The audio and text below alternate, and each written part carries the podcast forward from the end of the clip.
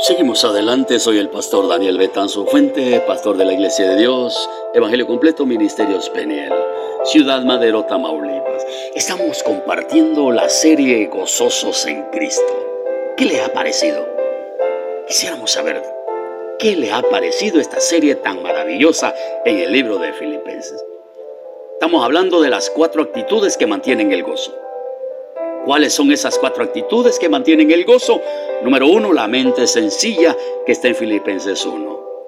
Y en segundo lugar, la mente sumisa que está en Filipenses 2. Ahora entremos a la número 3, la mente espiritual que está en Filipenses capítulo 3. Te darás cuenta de que Pablo usa siete las palabras cosa y cosas.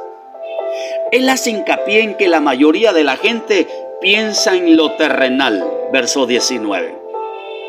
Pero que el creyente con la mente espiritual se ocupa de las cosas celestiales. Mas nuestra ciudadanía está en los cielos, de donde también esperamos al Salvador, al Señor Jesucristo. Verso 20. La persona con la mente espiritual mira las cosas de este mundo desde el punto de vista celestial. ¿Qué diferencia, no cree?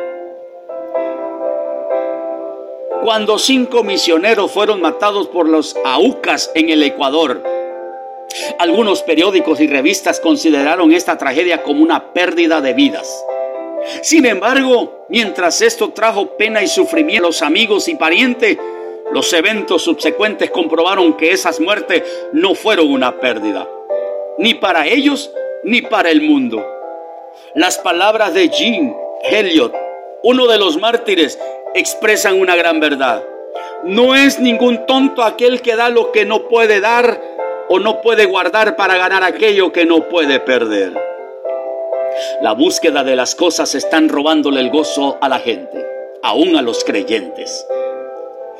Quizá los creyentes somos los más preocupados por lo que está sucediendo en el mundo hoy en día. Increíble. Queremos poseer cosas, y después nos damos cuenta de que las cosas nos a nosotros. El único camino a la victoria y al gozo es el de tener una mente espiritual y mirar a las cosas desde el punto de vista divino. Como Pablo debemos ser evaluadores con los valores correctos.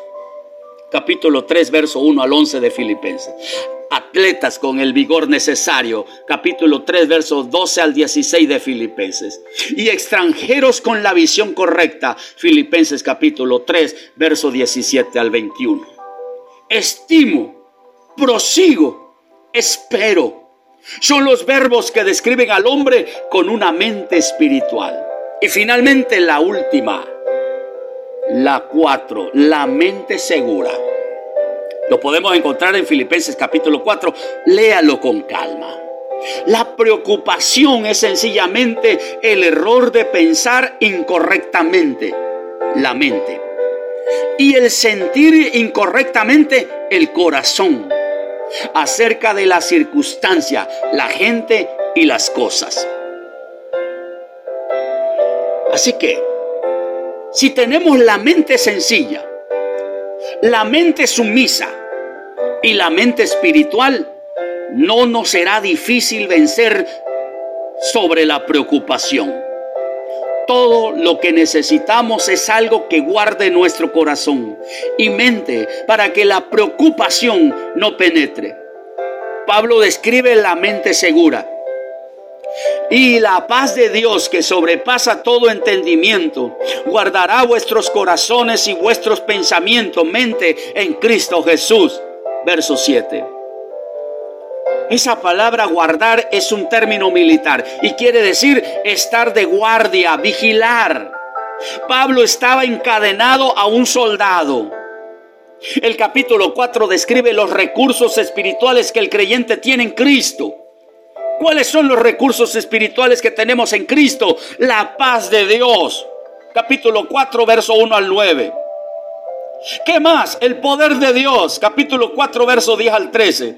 ¿Qué más? Y la provisión de Dios. Capítulo 4, verso 14 al 23. Aleluya. Con recursos como estos, ¿por qué hemos de preocuparnos? Nosotros tenemos la paz de Dios para guardarnos verso 7. Y el Dios de paz para guiarnos, verso 9. La paz de Dios viene cuando oramos correctamente. Vea el verso 6 y 7 del capítulo 4 de Filipenses. Cuando pensamos correctamente, verso 8. Y cuando vivimos correctamente, verso 9. Esto es el secreto que Dios tiene o el secreto de Dios para tener victoria sobre las circunstancias. Qué maravilloso. Qué maravilloso. Ayúdenos el Señor Jesucristo a poner por encima de las cosas terrenas. Dejemos de estar preocupados por lo que sucede en el mundo. Solamente oremos al Señor. Vivamos correctamente. Pidámosle la paz de Dios que viene a nuestra vida y oremos correctamente. Deja toda tu ansiedad en Jesucristo. Deja que el Señor se encargue de lo que está pasando en el mundo, la pandemia, todas esas cosas. Deja tú, concéntrate en el Cristo de la gloria. Que no te quite el sueño lo que está pasando. Ora al Señor correctamente y el secreto de Dios para tener victoria sobre toda preocupación. Este es el secreto. Bendiciones. Ánimo, sigamos adelante. Espere la que sigue. Dios bendiga su corazón y Dios bendiga su vida desde ahora y para siempre. Amén.